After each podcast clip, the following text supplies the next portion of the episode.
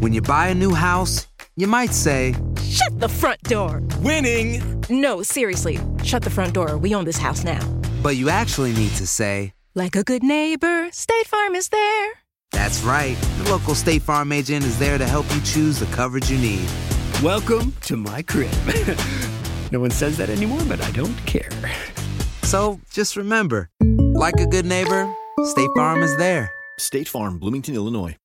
La venezolana Adriana Monsalve, presentadora y conductora de programas en TUDN por Univisión, se toma el cafecito con nosotros, al mismo tiempo que se pasea por sus inicios en los medios y cómo es que llega a convertirse en una referencia en la comunicación cuando de deporte se trata. Ella ha pisado los escenarios más cotizados y ha demostrado la capacidad que tiene una mujer en estas lides.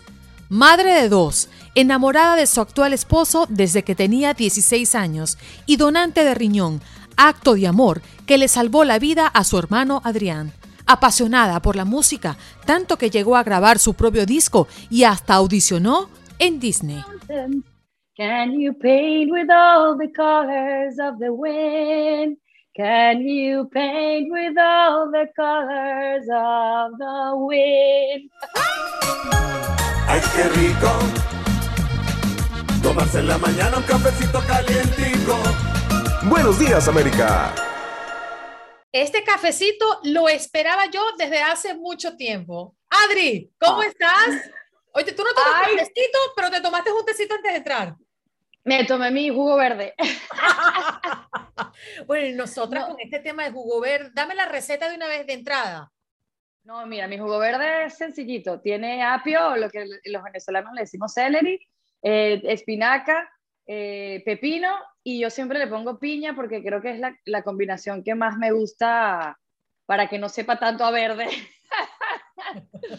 Pero siento que ha sido ese boost de, de, de, de buena, de todo lo bueno, porque me ha mantenido durante toda esta pandemia súper activa, súper saludable. Yo siento que me tiene el sistema inmune súper bien. Me lo he tomado todos los días desde que empezó la pandemia y gracias a Dios, pues no, nunca sufrí el COVID.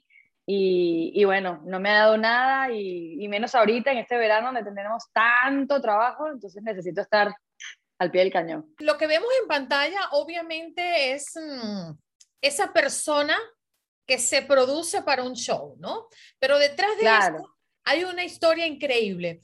Y yo que te sigo desde hace muchos años atrás, Ay, Puedo intuir- pero no digas tanto atrás, no digas tanto atrás, por favor. no, desde hace muchos años.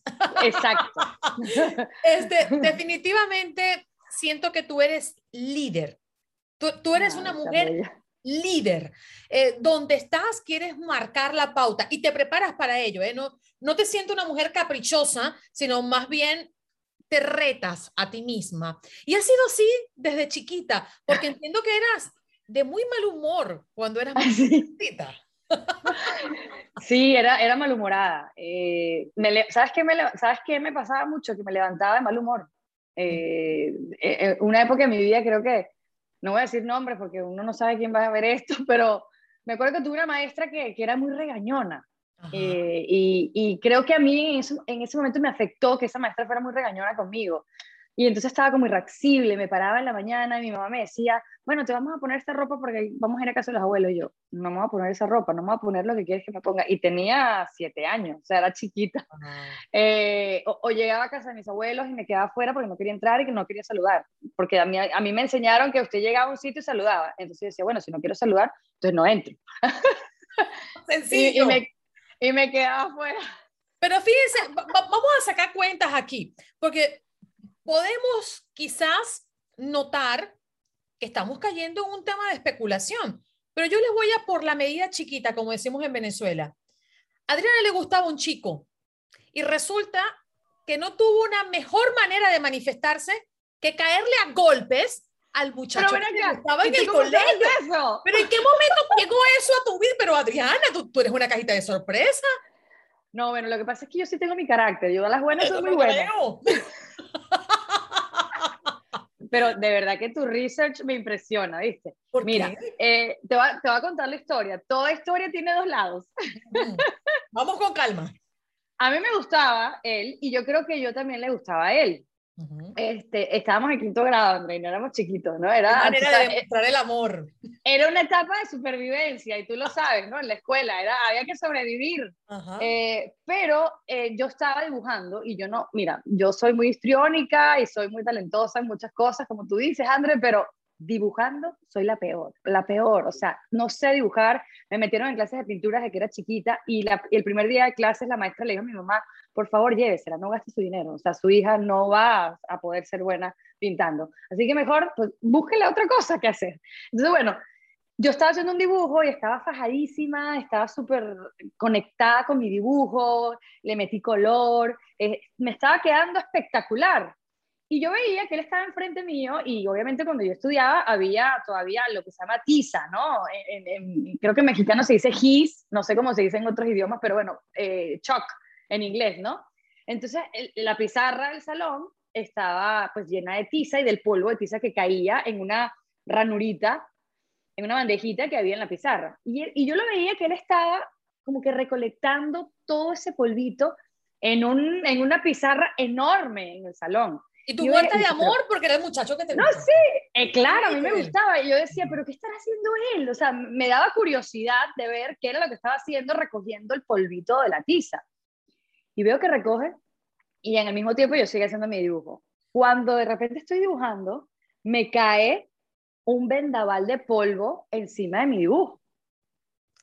era él, la verdadera Adriana estaba recogiendo el polvo de tiza para echármelo en mi dibujo. O sea, esa fue la manera de él de mostrarme que, no sé, le gustaba. Pues yo me paré y le metí una cacheta.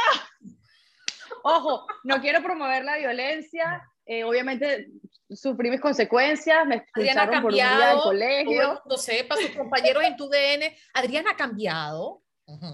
Por supuesto, era una niña que, en ese momento se sintió vulnerable porque la persona que ella le gustaba, pues vino y, y oye, o sea, tú sabes cómo se dice. y bueno, nada, me entró, me entró la ira y no lo, no lo supe controlar, tenía, qué sé yo, 10 años, quinto grado, tenemos que 10, 11 años. Este, y bueno, y él tampoco, él le di tan duro a André que él bien no me empujó y nos empezamos a agarrar a golpe los dos.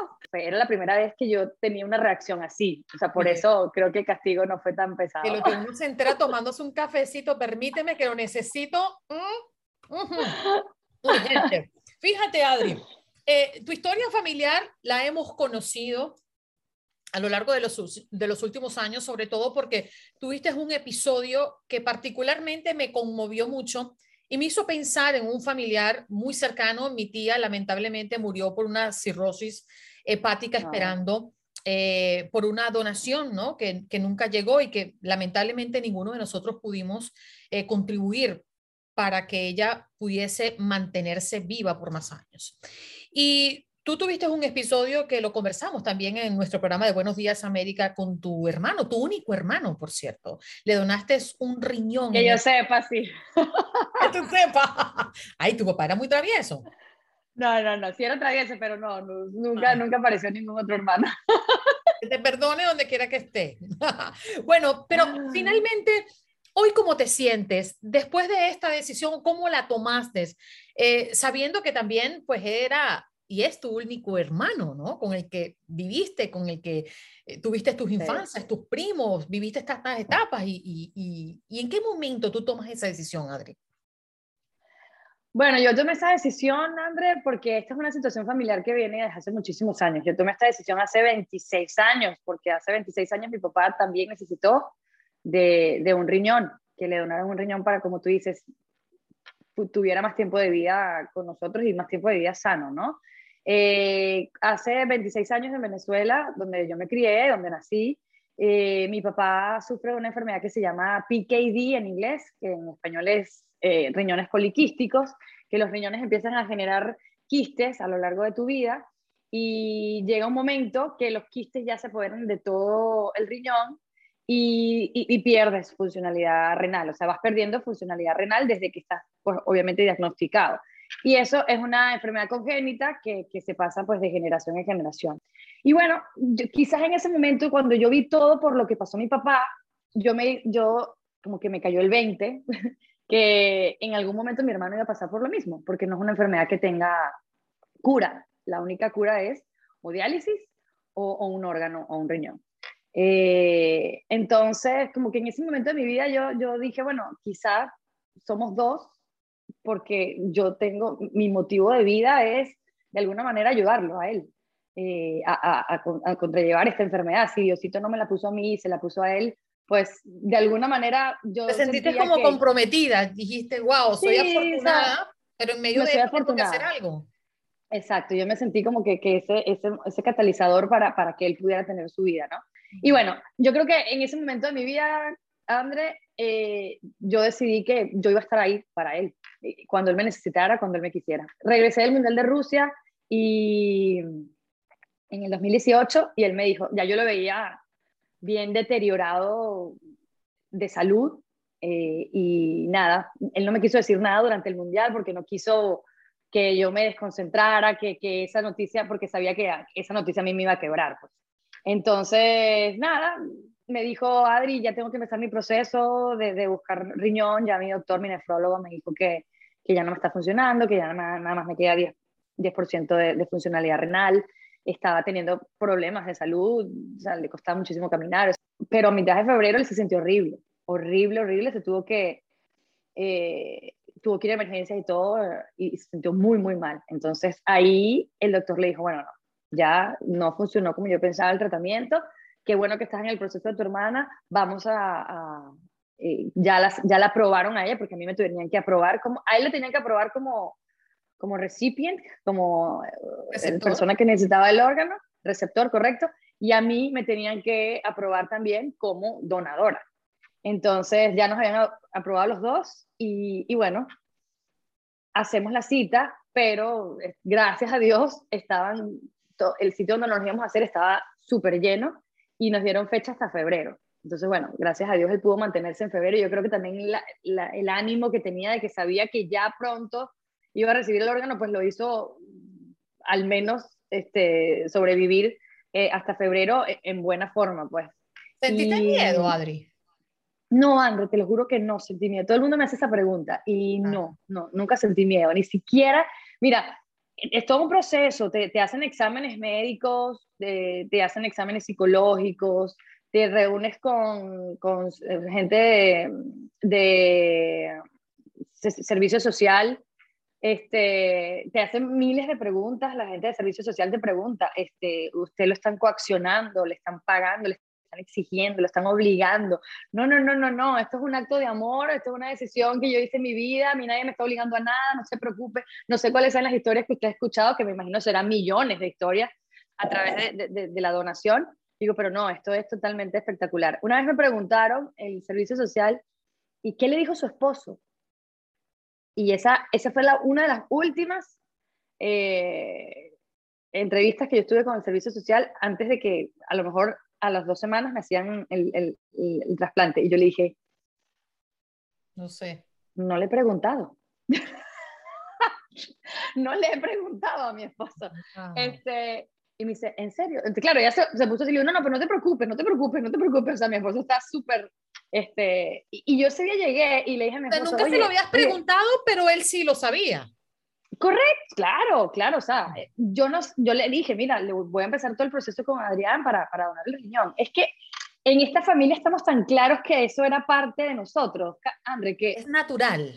Era natural, entonces le digo, oye, oye, Rix, le digo a mi esposo, cuando llegué de esa, de esa cita, me preguntaron esto y yo ni siquiera te he preguntado, o sea, yo soy la mamá de tus hijos, tú no tienes miedo, tú no tienes susto, o sea, dime en algún, o sea, de verdad cómo te sientes, me dice, él me dice negra, me dice negra, este, si tú no lo hubieras donado, se lo hubiera donado yo, o sea, y, y, también me dijo algo tan espectacular, me dijo, y si a ti te llega a pasar algo, que yo sé que no te va a pasar, pero a ti te llega a pasar algo en ese quirófano, y yo le voy a poder decir a mis hijos que su mamá murió, dándole vida a alguien, haciendo algo espectacular, haciendo uno de los actos de amor más bellos. Entonces, como que ahí como que, ¡ay!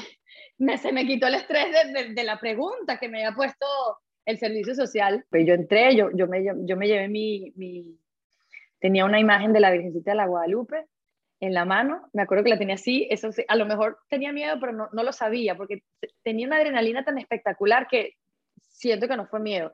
Y me acuerdo que una enfermera hispana, me tocó una enfermera hispana hermosísima, y me agarró la mano y me dice, no te preocupes, yo te lo voy a poner debajo de la almohada, y después de la operación la vas a tener debajo de la almohada. Y ella fue la que me llevó a recuperación, y apenas me, me acostó que yo abrí el ojo, ella agarró la, la, la, estampita de la Virgencita de la Guadalupe y me la puso en la mano otra vez. Me dijo, estás espectacular, salió todo bien. Entonces, paseado por, por, dos polos extremos de Adri, ¿no? La ira. No soy tan mala, no soy tan mala. La ira a los 11 años y el acto de bondad y de amor cuando le donaste este riñón a tu hermano. Pero en los dos actos te hemos visto decidida, firme, convencida. ¿Qué quiebra a Adri? ¿Qué la quiebra? ¿Qué, qué la hace llorar? ¿Qué, qué la, qué la, la, la pregunta que me acabas de hacer. ¿Qué me hace llorar? Uy, mi papá, mi papá, mi papá me hace llorar muchísimo. me sigue haciendo llorar. Mi papá tiene ya ay, 17 años que murió y, y, todavía me quiebra. Me sigue quebrando porque este, yo era la niña de sus ojos, como todo papá, como todo papá debería ser como niña, ¿no? Con sus hijas. Este, mi papá fue un papá hermoso eh, y, y, siempre, y, y, siempre creo que fue muy injusta la vida con él, muy injusta la vida con él y muy injusta su salud, porque mi papá era una persona muy joven, pero, pero una persona que estaba llena de vida y siempre dice que yo me parezco mucho a mi papá porque no paro, y es verdad, mi papá nunca paró. Y él nunca paró, ahora él sabía que estaba en una, en una pelea con el tiempo, porque no sabía cuánto iba a durar, porque él siempre pensó que por su condición que no iba a durar mucho. Y en efecto, no duró tanto. Pero, pero siempre me quiebra él, porque, porque, no porque no haya superado su muerte, yo creo que sí he superado su muerte, pero lo sigo extrañando muchísimo. He aprendido, no es que lo he superado, he aprendido a vivir sin él, pero, pero me parece que la vida fue muy injusta con él y, y, y nunca, lo, y nunca entendí por qué, porque desde muy joven fue, mi papá luchó desde muy joven, mi papá trabajaba de los 17 años, quedó huérfano también de padre muy joven, entonces, como que vivió muchas cosas aceleradas. Y, y, ahora entiendo quizás por qué, porque sabía que quizás no iba a durar lo, lo que hubiera querido durar. Adri, y me encantaría que, que, mi papá viera a mis hijos. Esas lágrimas que hoy corren por tus mejillas tiene que ver con una deuda que crees tienes con tu padre que no pudiste saldar en vida. No, para nada. Quizás eh, es un toque de por qué no me quedé esos años que restaban antes de emigrar, porque entiendo que la migración de por sí nos trae mucha emoción en lo positivo y en lo negativo. Y cuando hablamos de meses, pocos años después de eso, sí. te, te, carga. No, sabes, André, porque tú, tú acabas de decir algo, yo soy muy decidida y cuando yo tomo una decisión de algo, no me arrepiento. Ah, no me equivoqué. Pase lo que pase. Pase lo que pase, yo no me arrepiento. Este, y aprendo a vivir con eso. Yo, yo, no me iba a dar, yo no me iba a dar golpes de pecho porque me fui y dejé de vivir dos años con mi papá. Además que siempre iba muchísimo a Venezuela con él. Inclusive unos meses antes que él, que él muriera, eh, él me vino a visitar y estuvo un mes conmigo entero. Eh, también tuvimos que ir al hospital y todo porque aquí se complicó muchísimo más. Este, y se fue muy enfermo, pero, pero vivimos un mes. Yo, yo estoy segura que hoy en día mi papá vino a despedirse de mí. O sea, él sabía que, él sabía que se iba a morir. Y, y pasamos un mes espectacular, a pesar de que estuvimos nueve días en un hospital. Fue ese proceso de, de cierre, fue ese proceso de entender que, que, que, pronto él no iba a estar a mi lado físicamente.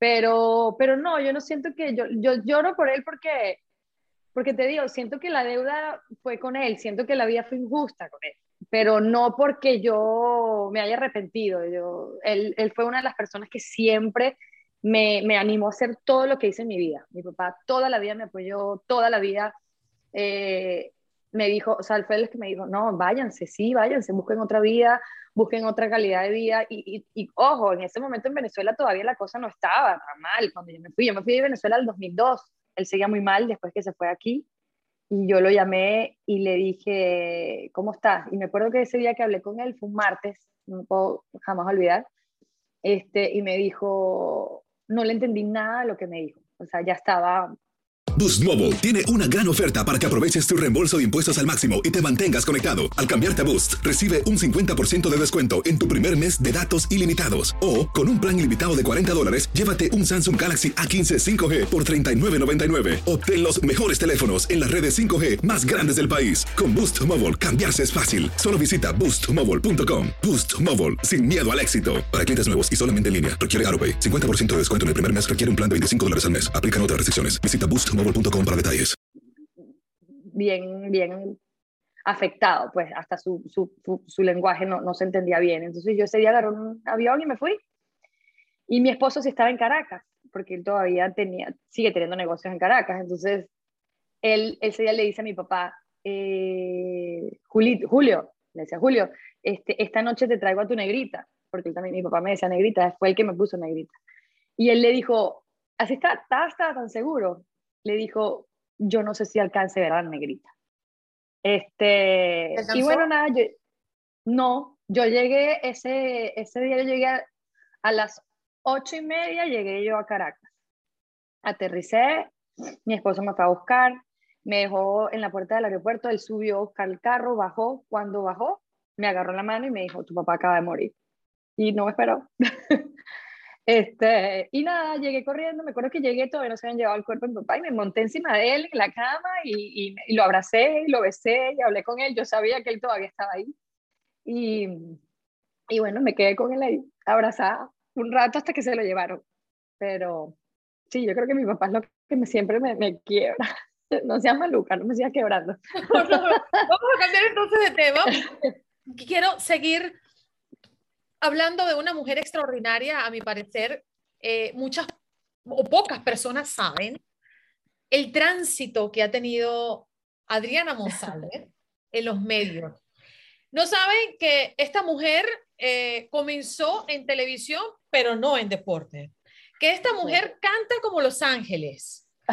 Es, o sea, esta, esta mujer es una cajita de sorpresas, de que hemos hablado al inicio de este cafecito. Pero quiero hablar justamente de eso. ¿Cómo comienza Adri y cómo es que llega a convertirse en una referente en el periodismo deportivo cuando la Escuela de Comunicación le negó la posibilidad y no es comunicadora social? Exacto, no, no soy comunicadora social de carrera, de, de, de, de estudios universitarios, como se dice. Este, me faltaron cuatro puntos para entrar en la católica y en la época que yo estudiaba en Venezuela, pues nada más estaba la católica y la central la, la, universidad es una herramienta, es un recurso que uno tiene para, pues, eh, obviamente aprender muchísimas cosas de, de, de, lo que vas a cargar, pero nada como el, el, aprender ya en los medios de comunicación, porque lo que aprendes en los medios de comunicación no te lo enseñan en la universidad. En la, en la universidad te enseñan prácticamente teoría, pero realmente estar en la práctica, estar enfrente de una cámara, eso, eso no lo tiene ninguna universidad realmente. Pero, pero bueno, nada, en ese momento tomé la decisión de entrar en la católica, de, de estudiar relaciones industriales, eh, porque bueno, siempre he tenido muy buena relación con la gente, soy muy sociable, pero fue, fueron seis meses de mi vida que volví a estar amargada, volví a, a, obviamente no, no, no era yo, porque realmente no estaba estudiando lo que a mí me apasionaba con esa carita que ustedes ven, bueno, las que la siguen y las que lo siguen en las redes sociales, ella se lanza sus su speech eh, musicales a veces, va, va para allá y viene para acá, pero cuando tú hablas de la música y del canto, se te iluminan los ojitos. Es una pasión para ti.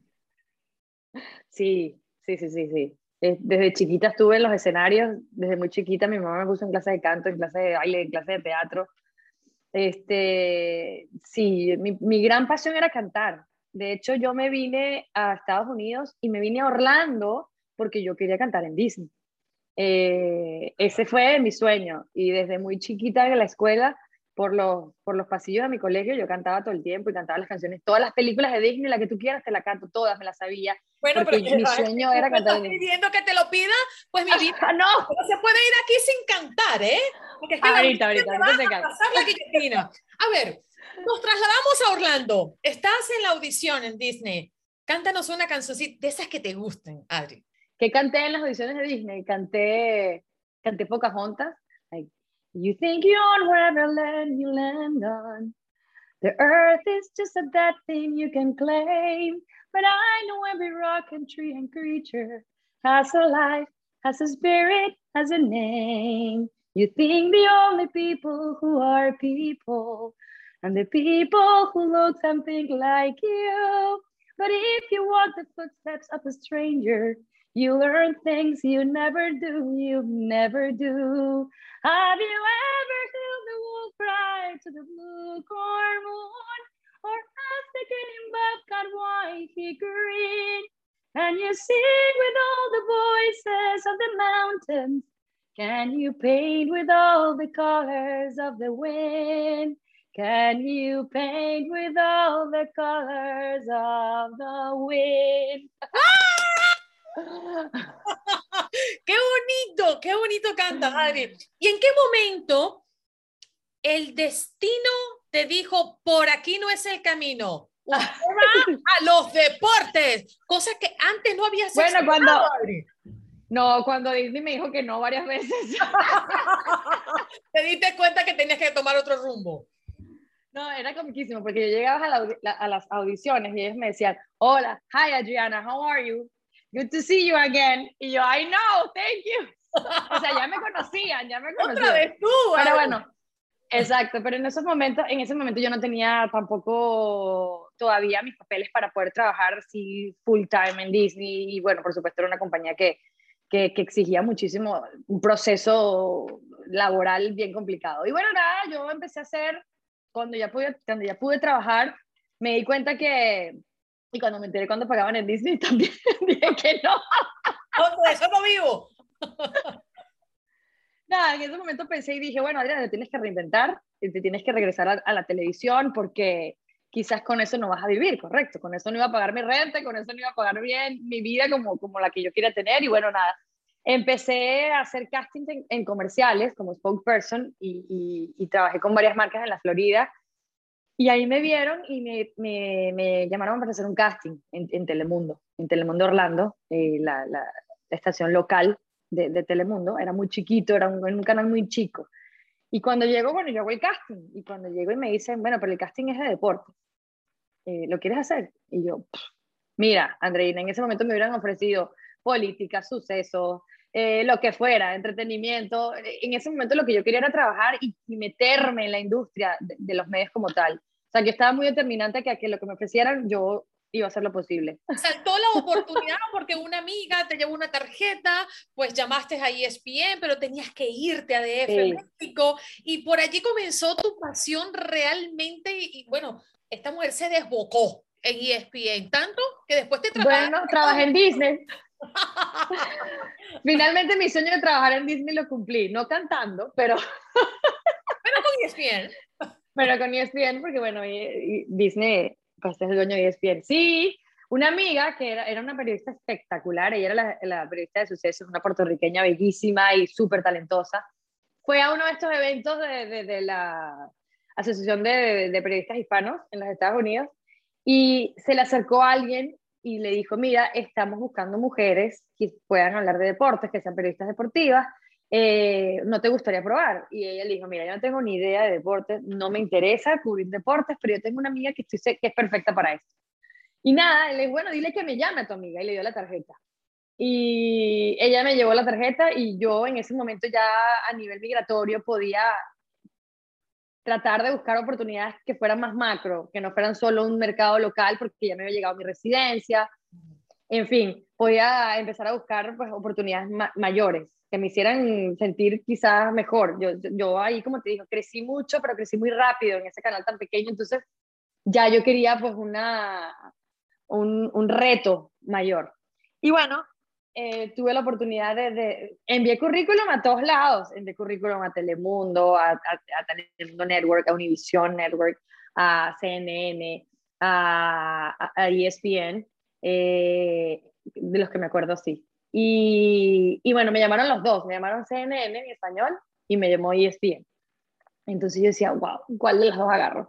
Entonces, cuando me llaman, cuando deciden hacerme la audición en ESPN, me dicen, mira, nosotros queremos hacerte una audición para que trabajes en Sports Center, seas Anchor de Sports Center, pero sí, pero va a ser en México. Entonces, si vas a ir a la audición es porque la posibilidad de que si sales es que te vengas a vivir a México. O sea, si no, si no estás pensando en venirte a vivir a México, pues eh, no vengas a la audición.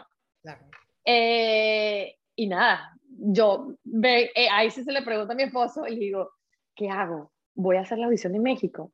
Entonces me dijo, ¿quién es ESPN? ¿Cómo que no? Claro, te vas mañana. Mañana nos vamos a México si quieres, pero tienes que ir a hacer esa audición. Porque te voy a decir una cosa, más de uno dijo, ¿qué? Que se fue ESPN, no lo puedo creer. Todavía me lo dicen, todavía me lo preguntan, ¿por qué te fuiste de ESPN? Este, bueno, para, para mí ESPN fue otra escuela, otra gran escuela. Eh, me, me, me, dio a conocer en un, en, una, en un canal que es muy importante a nivel internacional. O sea, la marca es, es, muy, está muy bien posicionada y está muy bien posicionada sobre todo en Latinoamérica. Y, uno como periodista deportivo, tú lo sabes, uno quiere estar donde pasa todo. Este, no, no quieres nada más estar en un show hablando de lo que está pasando, sino que estar ahí eh, donde están los protagonistas, estar en la cancha, vivir, el, oler el césped, eh, ver a los jugadores, cómo se lesionan, cómo hacen el gol. Es, todos esos sonidos que te da eh, la cancha, eso es espectacular. Y, y en ESPN eh, yo hice una gran carrera a nivel de, de, shows, a nivel de estudio, pero yo ya quería pues estar en donde todo pasaba.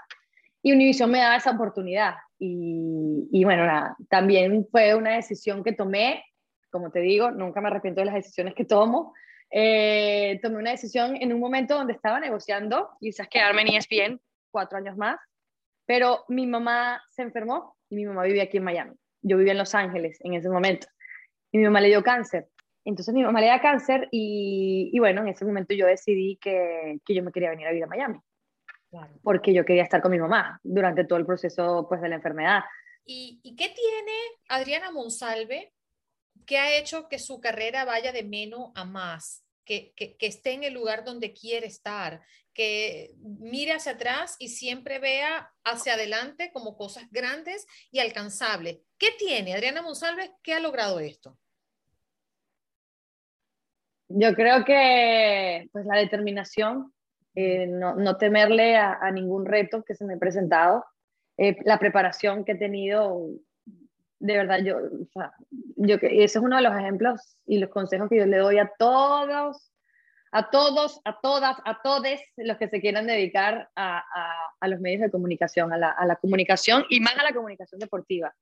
Ahorita hay muchísimos, muchísimos accesos, muchísima exposición, muchísimas posibilidades de prepararte, de estar, eh, cuando te llegue esa oportunidad, estar listo para recibirla. Eh, yo creo que eso es lo que me ha caracterizado, estar preparada para todo, eh, no temerle a nada y, y, la determinación que siempre he tenido para tomar las decisiones que he tomado en mi vida.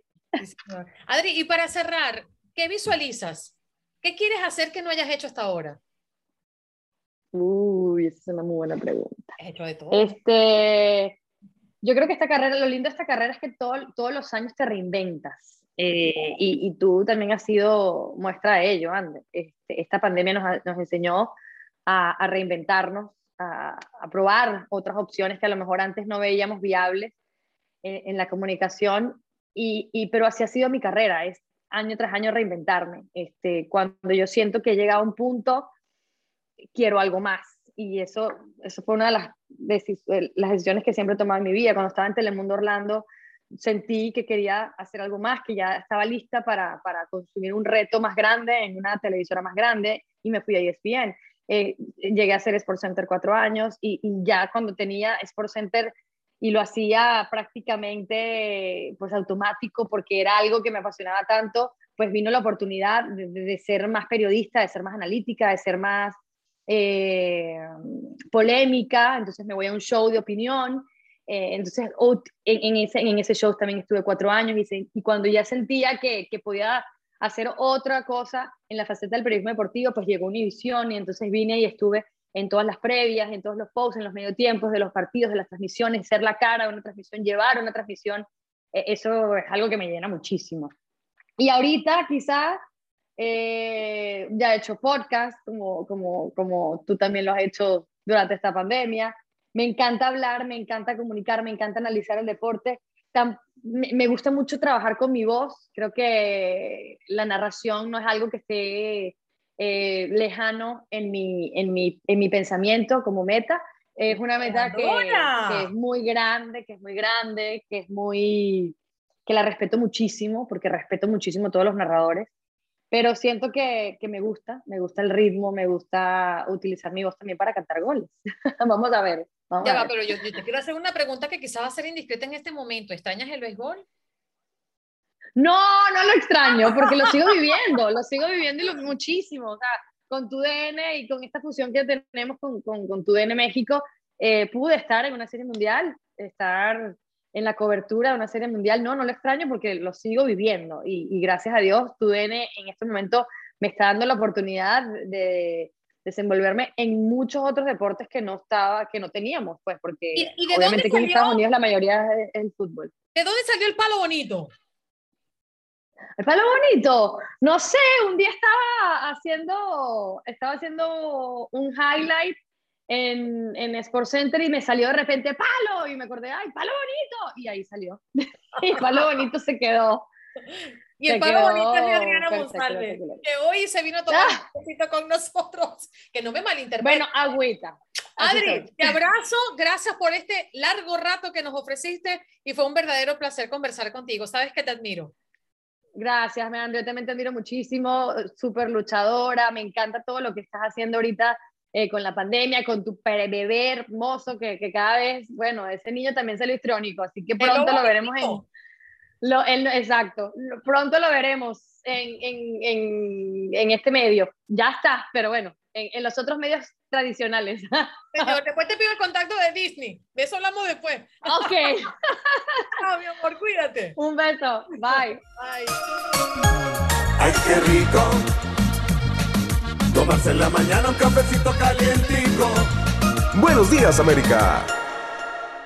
Boost Mobile tiene una gran oferta para que aproveches tu reembolso de impuestos al máximo y te mantengas conectado. Al cambiarte a Boost, recibe un 50% de descuento en tu primer mes de datos ilimitados. O, con un plan ilimitado de 40 dólares, llévate un Samsung Galaxy A15 5G por $39.99. Obtén los mejores teléfonos en las redes 5G más grandes del país. Con Boost Mobile, cambiarse es fácil. Solo visita boostmobile.com. Boost Mobile, sin miedo al éxito. Para clientes nuevos y solamente en línea, requiere AroPay. 50% de descuento en el primer mes requiere un plan de 25 dólares al mes. Aplican otras restricciones. Visita Boost Mobile para detalles.